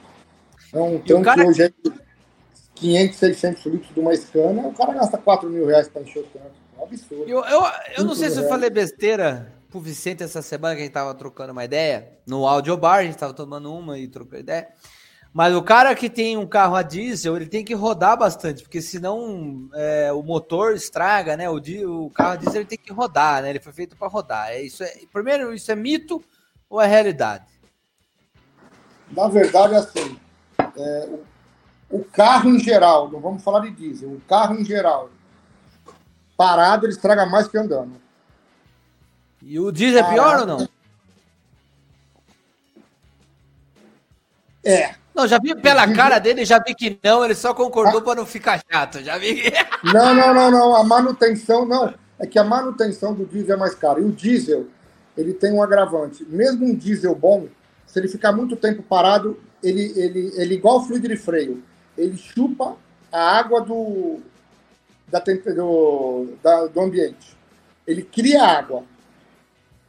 Então, se você deixar um meio, meio tanque num carro diesel, deixar ele parado por seis meses, já era. A hora que aquilo entrar no motor, vai acabar. E hoje Mas tem se você rodar ele embarcada, muita, muita. O que o moderno está tentando, deixa eu tentar explicar o que o moderno está falando. Por exemplo, que nem você falou aí de um carro andando a 20, 20 mil quilômetros por ano, né? O que ele tá falando, é. que ele, o que ele conversou comigo lá, que um carro a diesel, o cara tem que rodar, sei lá, 40 mil quilômetros por ano, porque vai formar borra por baixo ali, né? Aquela sujeira do, do diesel. Eu não sei se esses diesel S10 aí, hoje em dia, se deixa formar. Isso, agora tem S10, tem, tem o, o, carro que tem que usar ar lá, né? Que é um lubrificante das partes móveis do motor diesel. Então, é, é, é muita tecnologia, a coisa mudou. O motor diesel, ele trabalha com uma compressão diferente. Então, ele tem uma durabilidade maior. Então, é, isso também é, não é a conta que, voltando lá no começo do moderno, falou, ah, o diesel está caro. Né? Não é questão só do combustível. Muita coisa entra né, nesse jogo e essa conta que tem que ser feita. Então, se você pegar uma transportadora, até a calibragem de pneu altera. É, marca de pneu altera. Tem 2% de, de, de melhoria. O 2% quanto esse cara, quantos, quantas carretas, quanto, quanto de, a litragem que esse cara consome por ano. Então, tudo isso vai na ponta do lápis. Né? Porque hoje um, um, um motor, assim, moderno, só para você entender, um motor de qualquer carro. Você pode pegar o carro mais simples aí. Hoje o carro mais barato nacional é o Quid. Não é porque é francês, né? Para não entender. Mas, ó, eu vou te dar esse carro esse final de semana e você me traga ele segunda-feira com o motor estourado. Se você não fizer uma arte lá de jogar alguma coisa dentro do motor, você não consegue estourar esse motor. Ele tem uma proteção tecnológica embarcada, você não vai conseguir destruir o motor. Ele vai, ele vai, ele vai desligar primeiro. Então, é, agora, é feito, o carro é feito para andar com um determinado combustível. E o que a gente vê hoje no Brasil é. Eu vou falar para você que sei lá, 60%, 70% do problema do nosso da, da nossa manutenção é combustível. Adulterado. Adulterado. Uma coisa que o pessoal não dá atenção nenhuma, que é uma, uma economia muito porca, muito porca, questão de, de lubrificante. Ah, põe qualquer óleo no motor. Isso, isso, isso é inadmissível. Eu, por exemplo, não coloco. Você for na minha empresa, eu quero óleo. Põe o óleo mais barato. Não, não. O óleo pro seu carro é esse. Se você quiser colocar, senão, vai em outro lugar. Você que óleo que é? O pessoal que tá assistindo vai querer saber que óleo que é para botar. É para ir na Junicar, mas uh, que óleo que é que você Não, é, é, é, cada carro tem uma especificação. Por exemplo, ah, hoje a maioria usa 5W30 sintético, que nem é um óleo caro porque vende muito hoje. Exemplo, agora a linha Ford de 3 cilindros, ele usa o óleo 5W20. A correia dentada, hoje ela trabalha banhada no óleo. Antigamente ela não podia nem chegar perto do óleo. Só que se você não usar o óleo certo, o óleo vai comer a correia e você vai perder o motor. Então, por uma troca de óleo que custa 300 reais, você perde um motor que custa 10 mil reais hoje. É uma conta muito esquisita de ser feita. Então, oh, é um belo ensinamento, hein? Então, tem muito detalhe, e, coisa e, besta, e, tem que prestar atenção. E outra coisa que eu também, uma coisa, uma conta que eu já fiz, eu acho que vai de encontro com o que você está falando. Por exemplo, você vai lá economizar, sei lá, 20 centavos para colocar por litro de gasolina lá. Se você fizer uma conta besta aí, você vai economizar tipo 10 reais, 15 reais ali, tipo, de um posto para o outro, né? Lógico que a gente falar assim, de alguém que anda muito, às vezes no mês vai dar uns 100 reais. Lá se o cara fizer 10 tanques no mês, né? Porque, tudo bem. Mas para um cidadão comum, ele vai economizar 40 reais no mês, 50 reais no mês. Essa conta não fecha. Vou dar mais uma dica aqui que é capaz da gente ser cancelado, mas vou dar, hein? ah, como é que eu, eu vou saber Moderno se o posto é bom, né? Não tem como saber se o posto é bom ou não, né? Mas uma dica que eu vou dar, por exemplo, preferencialmente abasteça num posto de bairro, que aí vem de encontro com o que você está falando, que ele é um pouco mais caro.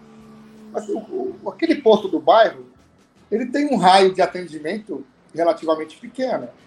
Ele não pode dar mancada, porque vai explodir nele. Diferente, por exemplo, um posto de uma estrada, um posto de uma marginal aqui em São Paulo. Tá nem aí. Cara, você põe a gasolina lá, você mora onde? Você pode abastecer em São Paulo e morar no Rio de Janeiro. Como é que você vai voltar para reclamar? Você não vai voltar para reclamar. Agora, se você mora na Vila Maria, vou dar um exemplo, qualquer nome que aparecer, na Vila Maria, um posto ali do meio do bairro, pô, é, com certeza ele atende muita gente que mora ou trabalha na Vila Maria. Ele não pode dar mancada, porque vão cancelar o posto dele, né? É, então, posto não de cidade, posto cidade pequena, os caras já sabem onde é o posto, né? Porque... Isso, cidade pequena, exatamente, né? A gente compara uma cidade pequena a um bairro, né? cidade praieira, né? Aquela coisa de praia que é pequena, o cara já sabe, o posto é bom, o posto não é, já, já tem tudo Isso. Ó, você tá chegando em casa, tá acabando a gasolina. Tá bom. Você não vai ficar na rua, mas você não vai encher o tanque. Você põe 50 reais, entendeu? Chegou em casa, você vai no seu posto no bairro e completa o tanque. Aí você mistura, faz lá um, uma qualidade média e bora pra frente. Ô, Júnior, Agora, indo, indo nessa linha aí que você tá falando, é, e eu sei que você é um cara, novamente, que estuda bastante. O que, que você está enxergando aí com, com, esse negócio de carros elétricos e assinaturas aí? Você acha que é uma coisa que veio para ficar? Você acha que é uma, um modismo que vai passar? Qual que é a sua opinião aí? É, falando do mundo, né, em relação ao que a gente vê lá fora, que é, muita gente compara, né, faz essa comparação com o Brasil, porque o Brasil ainda tem essa questão do carro ser um, um status, né?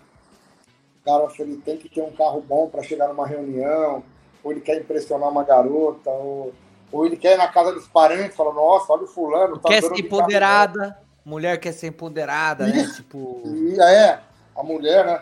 Ah, como é que eu vou é, chegar num cliente meu de Uber? Eu tenho que chegar, pô, se eu chegar numa BMW, é, isso daí é uma coisa muito, muito Brasil, isso. O, o, camarada lá fora, o cara é presidente da multinacional e anda de metrô, tem muito disso, né?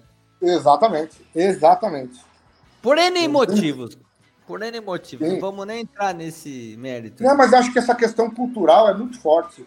É muito forte de você ter essa questão do Estado. É, ó, não quero entrar nesses detalhes, mas também tem muita gente que reclama de assédio, né? Muitas pessoas reclamam de assédio quando estão usando algum tipo de coisa pública, transporte, etc. Se sente até mais confortável de estar no, no próprio veículo.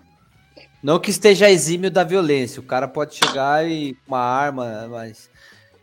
E, e aí tem essa questão de ego que você comentou. Então, são vários pontos que, se somado, leva nessa cultura do brasileiro, de de ter o seu veículo, de, de, de é, querer então, ter. Eu acho que essa questão de assinatura está voltado muito para uma, uma, uma inteligência emocional muito moderna. moderna, isso é legal. Então, hum, tem, tem nada a ver.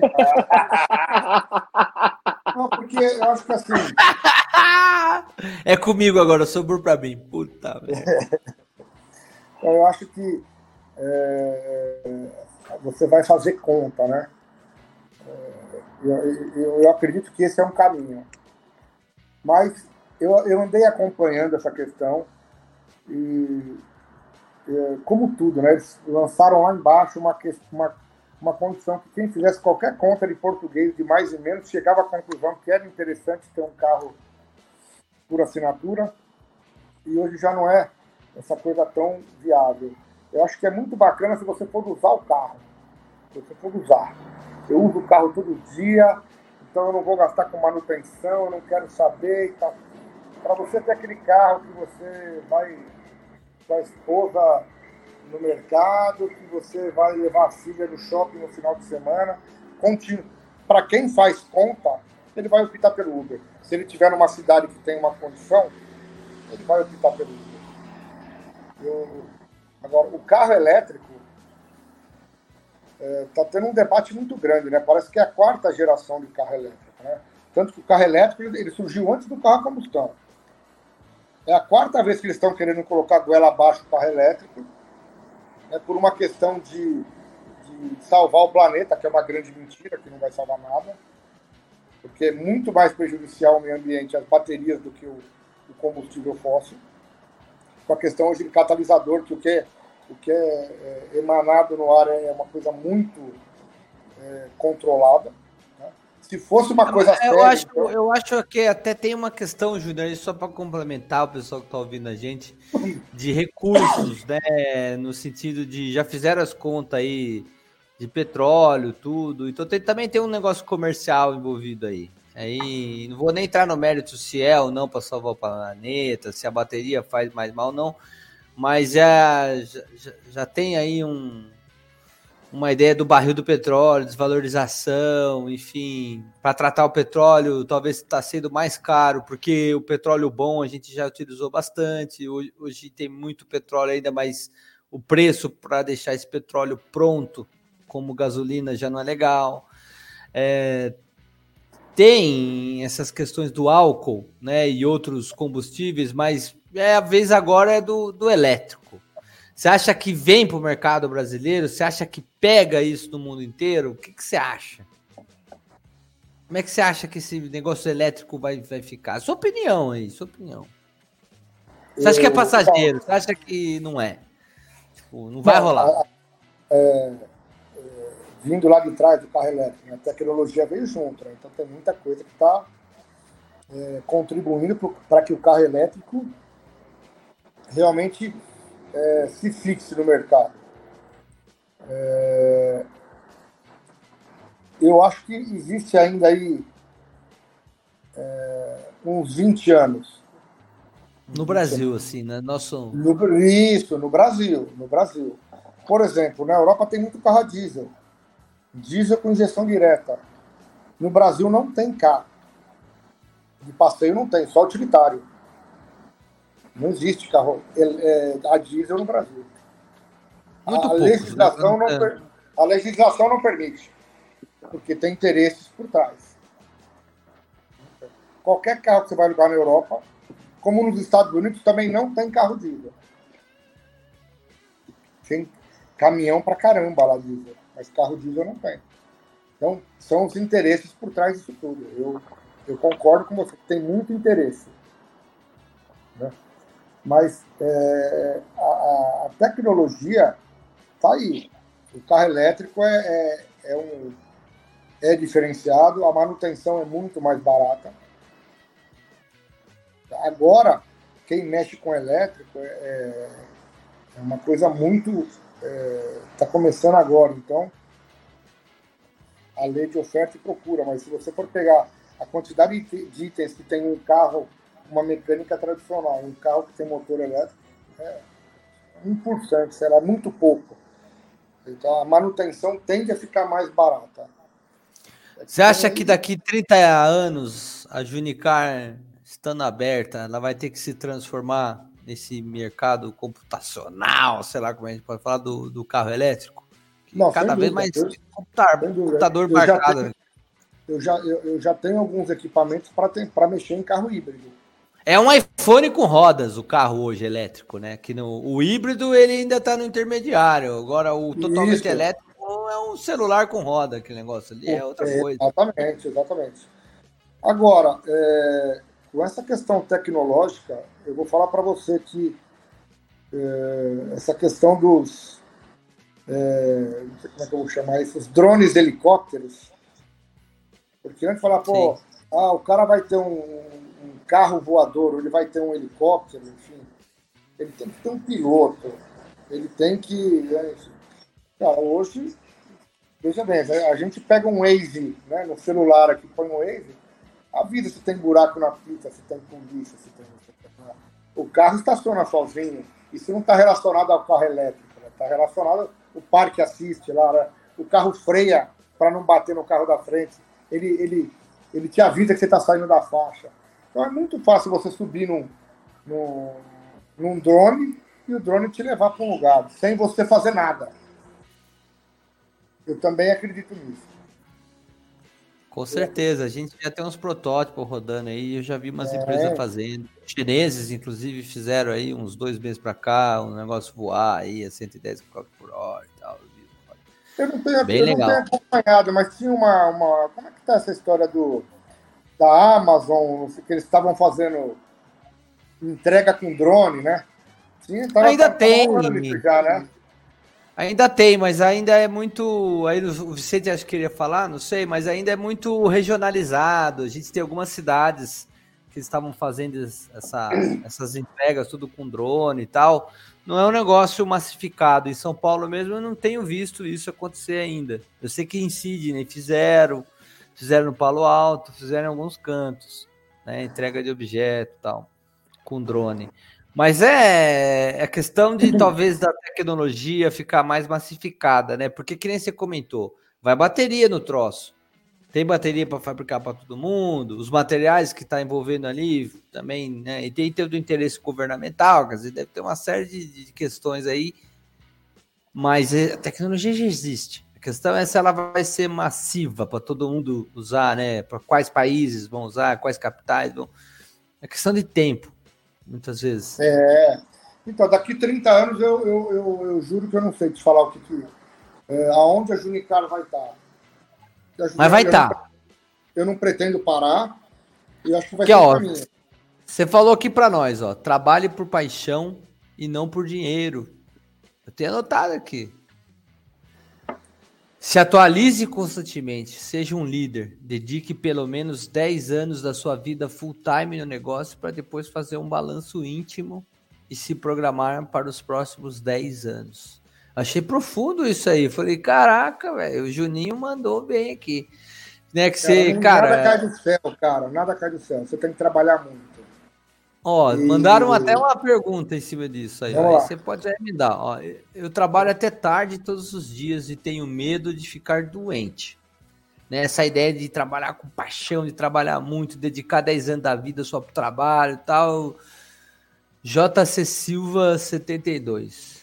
Não sei se é um homem ou se é uma mulher. O que, que é? Bom, o 72 deve ser a minha idade, né? Que eu também sou de 72. Eu já imaginei que ele tem 50 anos. E, assim, é, eu, eu, eu entendo que se eu tivesse que começar hoje com 50 anos, o meu pique não seria o mesmo. Né? Mas é, aí a gente volta a falar da, da, de trabalhar por paixão, né? Ah, se eu vou ficar doente. Então, aí não dá, né? Você não tem que pensar nisso. Você tem que pensar que você vai ali, né? Que nada vai acontecer de ruim. Que você vai se dedicar e tal. Essa semana eu vi uma reportagem do. Tem um cara que eu acho. É, é, que ele é muito agressivo na forma de viver, mas é cada um de um jeito, que é o Roberto Justus, eu acompanho algumas coisas dele. E, e, ele deu uma entrevista essa semana que ele estava falando que é, no começo da carreira dele ele precisava ter agenda cheia, que ele gostava daquilo, quando chegava na sexta-feira, ele ficava triste, que ele falava, putz, já acabou a semana. Caramba, tal. E no domingo à noite ele já estava super eufórico. Puta, amanhã eu vou, vou fazer acontecer de novo e tal. Ele tem tesão no que tá fazendo. Tesão em trabalhar. Então, eu imagino que esse cara não devia estar preocupado. Ah, será que eu vou ficar Será que eu vou ficar doente? Ah, eu quero fazer acontecer. Eu quero fazer acontecer. Então, eu acho que é... você não vai conseguir do dia para a noite. Então, eu, eu coloco assim, como uma sugestão para o pessoal que está começando. Cara, trabalha firme 10 anos. Tenha, tá dedicado ali mesmo. Aí você faz um balanço. puta, valeu a pena, eu tô no caminho certo. Não, não tô. Tá bom, não tô. Vai pra praia e, e vai curtir a vida. Não é isso que eu quero pra mim. Mas isso não vale a pena, porque não tem certo e errado, né, Moderno? O que é certo para mim pode não ser para você. Trabalho, Mas às vezes, trabalho, o cara, às vezes o cara consegue sair do jogo também, né, o, o Júnior? Sabe aquela coisa de quando eu tô ganhando, a maré tá boa, eu continuo jogando. Quando eu tô perdendo, eu vou recuperar a minha a maré boa. E aí o cara cai naquela burnout, burnout. Não sei nem se eu tô falando. Ô, Vicente, corrija aí, Eu não sei se estou falando Não, certo. eu acho, eu deixa eu... Não, você falou certo. Eu acho que... Deixa eu tentar fazer uma mescla aí do que todo mundo está falando aí, né? Do que todo mundo, do que vocês dois estão falando. Eu acho que é o seguinte, por exemplo, o que o Júnior está falando é, é você trabalhar com muito afinco, né? Você tipo, perseverar naquilo lá que você paixão no que você acredita. Mas pô, conhecendo o Júnior, conhecendo você, assim, né? Eu acho que a gente precisa ter sempre válvula de escape, né? Não adianta você só trabalhar, não adianta você ser um cara que, que nem a gente brinca, né?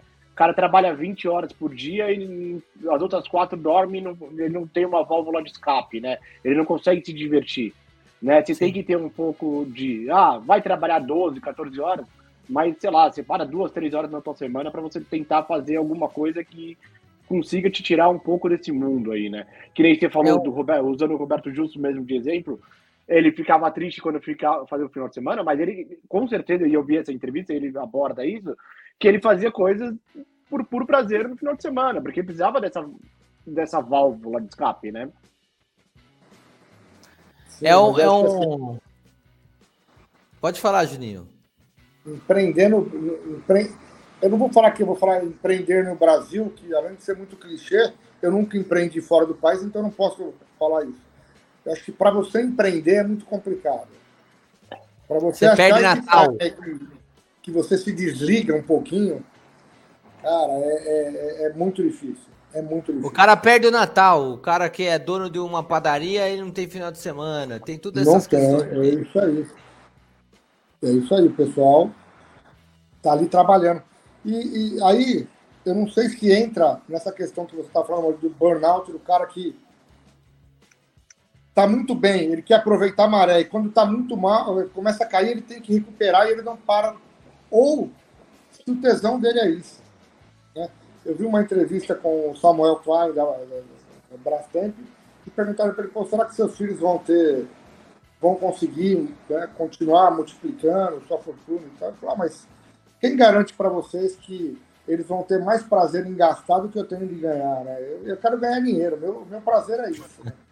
Então, eu fico imaginando ele, eles chegaram a é, da, da Casas Bahia, desculpa, né? eles chegaram numa Brastemp da vida e falaram assim, ó, daqui pro final do, daqui pro ano, o ano que vem eu quero sua produção inteira, eu quero pagar tanto. Os caras falaram, tá bom, é sua. Ou seja, ele ganhou a vida dele ali, foi o que ele quis, né? Tá certo ou errado, não dá para saber. Mas se não trabalhar com afinco, não vai. Não vai, esquece, não vai. É, eu acho. TikTok, esquece. Eu acho que nem todo mundo tem essa é, essa questão de, ah, cara, eu trabalho no que eu gosto. Isso daí muitas vezes é, é uma condição. O cara trabalha porque precisa, nem, nem, nem muito gosta, aí fica mais difícil. O cara pode chegar, nem trabalhando tanto, ele pode chegar a ficar doente, porque o pouco que ele faz ali, ele tá fazendo obrigado a fazer. Então tem essa questão. Tem isso que o Vicente falou, que é um outro ponto, que é esse você tem um hobby, você tem um audiobar para você ficar com seus amigos aqui, que nem nós Claro, ali uma semana, que coisa linda. Trocando uma ideia, sossegado.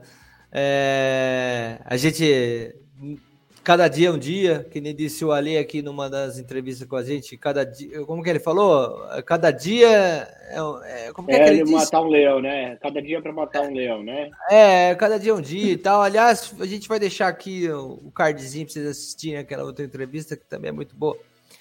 O Ale, o, o Juninho conhece. É, e tem essa questão também do, do, do cara que tem uma, uma, uma, uma, paixão naquilo que ele faz, e não sei se ele. E aí entra nisso que você falou mesmo, tem que fazer um balanço, porque será que eu perdi muito tempo com a família? Será que eu perdi muito tempo na vida? Será que não? Será que valeu a pena? Então tem um monte de questão. Não, não tem uma bala de prata, não tem uma coisa que, que, que seja para todo mundo, sabe? Que, que resolva todas as respostas. É muito individual, isso que é muito de cada um. Mas é. eu concordo contigo quando você fala em trabalhar por paixão, né? E não ficar pensando só de dinheiro. Tem propósito, tem muita gente que trabalha por propósito não ganha um tostão. Mas o cara tem um propósito ali e ele não larga. É aquela, aquela coisa. Então tem tudo isso daí. Eu, eu, Quem eu, corre por amor não se cansa, né, Moderno? Então... Oh, o homem hoje tá oh, que romântico. Tomei sopa de leite.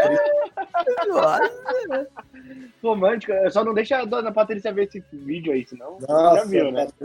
Não, vai ver, é pô. Brava, parece um siri na lata essa mulher. eu, eu não sei o que significa, mas Patrícia, um beijo no coração. Maravilhosas. Patrícia Lombardi. Doutora Patrícia Lombardi, por favor. Doutora. Doutora.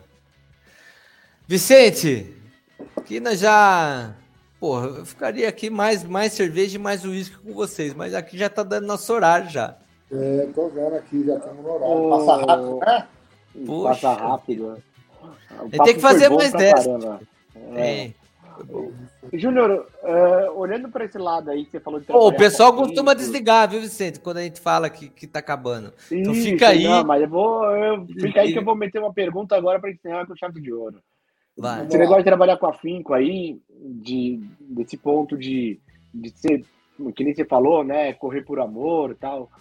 Cara, que recado que você daria para a pessoa que está começando a aprender, que nem você falou, ah, eu só empreendi no Brasil, porra, uma história de sucesso absurda aí, 32 anos empreendendo. Que recado que você daria aí para quem for, quem está começando a empreender aqui? É... O que eu gostaria de ter ouvido lá atrás, né? É... Invista em relacionamento, cara. Você pode você pode ter todo o conhecimento do mundo, você pode ser o que você quiser. Se você não tiver um relacionamento, se você não for um cara querido, se você não souber respeitar as pessoas, você está morto. Você não vai. É, não, não, você não vai conseguir chegar muito longe. Porque é, eu acho que o que vai fazer diferença no mundo, no mundo, é o relacionamento. É isso aqui. A gente bater um papo, tomar uma cerveja junto. Né? É, hoje eu, eu, me dou o direito de uma vez por semana tomar uma cerveja com os amigos e eu faço um monte de negócio no bar. Então, você está sempre aqui e eu não vou em casa. Eu, eu, eu, trabalho perto da minha empresa hoje, por uma opção minha. Eu podia me trocar em casa, não, eu vou, eu, eu vou no bar com a camisa da Junicar. Pô, você é da Junicar lá e tal, eu continuo trabalhando. Né? Eu, não, eu não vou lá para ganhar dinheiro, mas eu estou fazendo uma propaganda minha e assim, pô, é, é, esse cara, é, o Júnior é legal, pô, leva lá. Você conhece esse cara, tá? É, é aonde você vai chegar. Tá? Para você ser indicado para um cargo, para você ser, ser puxado para uma empresa maior, para um colega de trabalho seu que se deu bem lá, montou uma empresa, o cara vai te levar. Eu, eu tenho uma moleza aqui, ó, apareceu uma promoção aqui, eu tenho que dar para um cliente. Ele vai dar para o cara que ele mais gosta, não é para o cara que tem mais dinheiro com certeza não é pro cara que tem mais dinheiro. Ele vai dar pro cara que é mais gente boa com ele.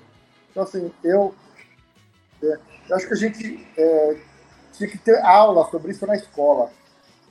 É, em vez de ficar falando, olha, meu filho não pode sofrer bullying, né? meu, seu filho tem que ser o querido da sala. Entendeu? Você não precisa ser. Você não precisa ter barco, né? Você tem que ser amigo do cara que tem barco, né? Você tem que ser um cara querido. Pô, vou convidar o moderno para fazer tal coisa porque ele é gente boa. E aí você vai conhecer um monte de cara bacana, e um cara vai falar, pô, você tem um podcast, que legal, pá, vamos lá. Então eu acho eu investiria em relacionamento. Eu acho que relacionamento é tudo. O resto você, claro, você tem que trabalhar, você tem que estudar, você tem que se dedicar legal, mas você pode fazer o que você quiser. Se você não for bem relacionado, você tá morto. A relação interpessoal é muito importante. Eu acho que isso não vai acabar nunca. O robô não conseguiu tirar isso da gente, das empresas, as máquinas, as linhas de produção. Porque chega lá tem que ter um cara lá. E esse cara é indicado por alguém e esse cara é gente boa. Porque igual a você tem 10 com o mesmo currículo. Pô, mas o Vicente é gente boa e tal, essa franjinha na testa dele eu acho legal e tal. E aí eu acho que eu é, investiria muito nessa questão de você se conhecer, de você. Gentileza gera gentileza, né? Então, eu acho Sim. que isso é muito, muito importante. É muito importante. Muito, muito. Eu acho que é o principal. Olha aí. Olha aí, Modaro, que ótimo ensinamento. Que ótima maneira de encerrar esse excelente podcast, hein? Não, só tenho a dizer que homem. Ai, meu Deus. Ai, meu Deus. Agora a Patrícia vai ficar brava. Pode ficar, já, já me ganhou já. Ó, Transtor, é isso que fala? É assim que fala? Transtor. Transtor, isso, é outra empresa. É uma empresa que você tem. O que, que a Transtor faz? A gente não comentou dela aqui. É, então, é, eu tenho uma. É, é uma empresa que eu tenho ônibus, eu tenho uma. É uma, é uma, é uma locadora que eu loco ônibus para as empresas de transporte dentro da cidade de São Paulo. Que interessante. Então eu tenho seis ônibus que estão é, é, é, locados numa transportadora, numa, numa empresa de transporte de passageiros que chama Movebus. Vamos deixar os contatos aqui da Transtor também, é isso? Não, a, Tran a Transtor é, é, é, um esquema fechado, é um esquema. Mais B2B, é uma coisa. Não tem varejo. É não B2B, é... não é B2B, é só B2B. Lá o homem manja tudo. É, vai. Eu estudei um pouquinho, eu estudei um pouquinho. É um B2B. não é um B2B. É um gênio disfarçado. Assim, ó, pode pegar aí, ó. É, é, como é que é? Promoção Audio Bar. Só chegar na Junicar e falou que, que, viu a gente lá e tem um alinhamento de presentes. Todo mundo. Aê! Aê! Agora sim. Nas duas unidades. É só entrar lá, www.junicar.com.br ou Instagram Junicar Underline Oficial. Eu, eu, tava lá assistindo o áudio bar, pronto. Tem um alinhamento de presente. Não está atrelado a nada, não está fazendo balanceamento, não. Vai lá, alinha, conhece a empresa e vai ser feliz. Esse é o cara. Esse é o cara. Ele Ó, é o cara. Eu vou, eu vou trazer ele aqui toda semana. Vamos ver quem é. É só convidar que eu volto. Ah! Só que eu volto. A gente, a, gente, a gente vai chegar a montar um estúdio ali perto de Ipiranga, você vai lá, pra gente ficar tomando. Nossa, vou patrocinar o estúdio. Não, mas aí, aí, aí a gente faz. Cara, fala... chegar lá. Aí a gente faz uma versão, uma versão bar da Cursino lá dentro. A gente vai chamar áudio bar, bar da Cursino. Áudio bar, áudio bar, Cursino. Ah, é, vamos, vamos fazer um áudio bar. Imagina. Júnior, Alexandre, Felipe, Ixi, Maria. É, Juninho, queria bacana. agradecer, cara, a sua presença aqui. É. Eu que agradeço o convite, sensacional, pô. vocês são demais. Sensacional é, foi você ter é. aceitado esse convite e vindo aqui contar um pouquinho, um papo delicioso. Uma honra é, estar aqui com vocês. Muito obrigado, meu, muito obrigado mesmo. É muito obrigado por ter compartilhado com a gente esse conhecimento todo aí. Acho que foi sensacional aí. E eu acho que, né, não sendo repetitivo, mas já sendo, acho que tem papo para mais uma hora e meia, duas horas aí pra gente, para uns futuros convites. Vamos marcar uma próxima, um pouco pô, mais. Só me convidar. Tamo Fechado. junto. Tá bom? tá bom? Um beijo no coração, irmão. Um beijo para vocês aí. Muito obrigado. Fiquem com Deus. Obrigado você por ter vindo. Pessoal que está assistindo a gente, Audiobar com.br aceitamos doação, aproveitem as promoções que a gente tem lá, vê a programação, tem muita gente legal para chegar aqui, os contatos estão todos lá, nós vamos deixar aqui também é, no Spotify, no YouTube, em todo lugar, aí vocês vão achar na descrição. Bom, a gente vai, vai terminar aqui, a gente segue aqui, o pessoal, ó, um beijo, boa noite, bom dia, boa tarde, boa semana. Fui! Um, um beijo a todos. Valeu. Valeu, valeu. valeu.